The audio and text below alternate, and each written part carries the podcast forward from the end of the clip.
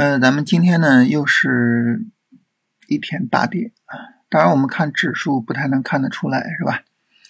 嗯，看指数呢，哪怕是代表着小票的全 A 等权啊，也是只跌了百分之一点六啊。然后创业板就不说了，是吧？创业板都是红的，而且这个红的幅度还挺大，所以指数上呢不太能显得出来。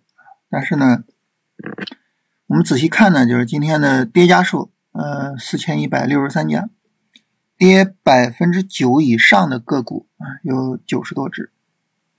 然后呢，从板块方面啊，这一波行情啊，就之所以能起来，最早呢是在这一天，上海自贸啊走强，然后呢是在这一天，这个中特估啊带领着市场绝地反击，嗯，包括呢像房地产之类的啊。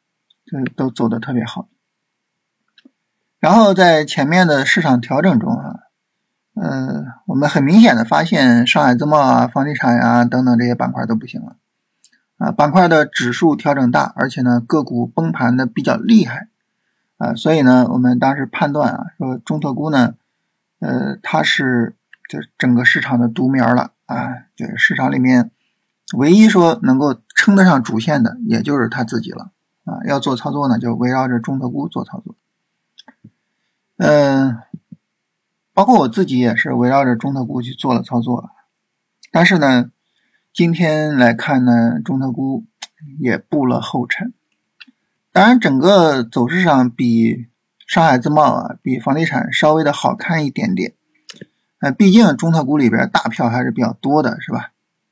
好看一点点。但是呢，我们看这个。涨跌家数啊，中特估的重要的代表就是建筑啊，这里边中字头特别多，十一家上涨，一家涨停，然后一百四十二家下跌。注意后边这个就特别的可怕，十二家跌停啊，十二家跌停。中特估里边呢，我们刚才说了啊，都是大票，所以这里边没有多少跌停，但是呢，也有八十五家下跌。中字头里边五家跌停。这整体的市场情绪啊，首先一个就是它不延续啊，没有办法去推动这种延续性行情。在这种情况下呢，我们去做这种趋势延续的操作，真的就是非常的头疼啊，非常痛苦。第二个呢，就是现在的这个切换啊，都是一种暴力切换。我们之前呢是从光伏啊切到了中字头。暴力切啊，在中字头上涨的同时，光伏是暴跌的。那今天呢是中字头呃下跌，然后市场切回了光伏和通信啊，这个切回呢同样也是暴力切回，所以整体这个市场环境现在是特别特别的残酷啊，就是没有任何的延续性可言啊，很头疼。就是这种市场，你说能怎么做呢？我我。很难想象。说实话，如果说把市场倒回到呃两个月前啊，我们现在是二月初，是吧？倒回到两个月前，就在十二月初。十二月初的时候，我们在这儿啊。那个时候你会告诉我说：“哎，我们后面马上要面临一个如此残酷的市场。”说实话，我真的是不信的啊，真的是不信的。就当时的整个。市场情况是非常好的，非常向上的，是吧？市场有一个强拉升，然后短线上这种调整，其实后边正儿八经的走波段上涨，就是非常正常的行情。但是就短短的两个月时间，尤其是最近的这一个月，怎么市场演化成了这样呢？说实话，我不太能理解啊。就像我昨天跟大家聊的，就是我对。市场的制度设计啊，对什么各个方面不太懂，但是确确实实的就是之前的时候，每一波大盘的反弹啊，都有很好的一个短线上涨走出来，在这个过程中呢，我们去做超短，那么呃都是有这种超短机会的。但是现在的市场就从十二月初开始到现在两个月的时间，这两个月的时时间呢，就成了市场的上涨就是一个三十分钟拉升，然后就结束。一个三十分钟拉升，然后就结束啊！现在也是，啊，一个三十分钟的拉升，然后就结束，就这种市场对于我们做这种延续的操作，真的非常非常非常的头疼啊！不知道市场怎么就变成了这样啊？就夸张一点，就是现在连一个五分钟的上涨都不太容易走出来了啊！你说在下跌中反弹是吧？走五分钟上涨走不出来了！昨天呢，五分钟其实也有一个强有力的反弹，但是你没办法走出来这种。哎，五分钟反弹之后调整再往上拉的走势。今天呢早盘下跌，然后一个强有力的五分钟拉升，这个五分钟拉升的力度比昨天还要强，但是你没有办法走出来，就是五分钟调一下然后再往上走的走势，就走不出来。只要是一个上涨中断，然后呢就整个行情就结束了。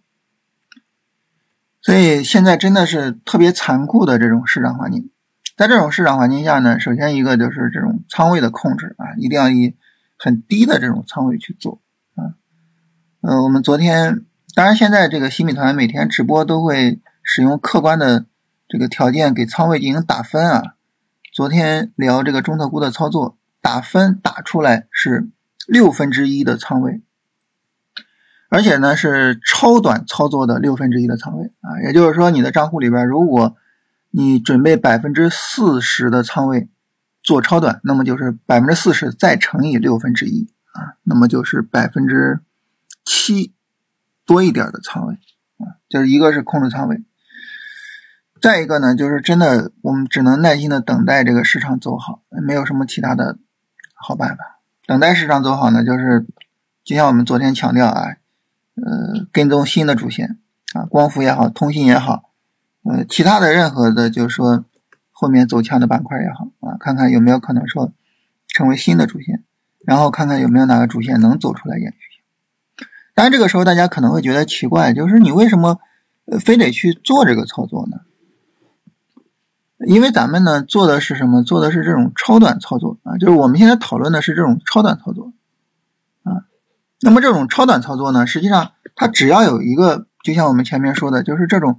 不需要怎么样，就是三十分钟有个上涨 N 就行，只要有这个就有操作的这种空间。那这个时候其实超短操作你就跟着市场做就行了，是吧？所以呢，超短操作呢，实际上就可以这么去寻找机会啊，并不是说不能，只不过说市场残酷到了我们能寻找到的机会都是比较差的，只不过说就残酷到了这种程度而已。我们现在聊呢，你比如说你聊短线操作，那肯定是没有短线可以做的啊。首先呢，就是大盘持续的下跌，再一个呢，板块也没有什么短线级别上的延续性。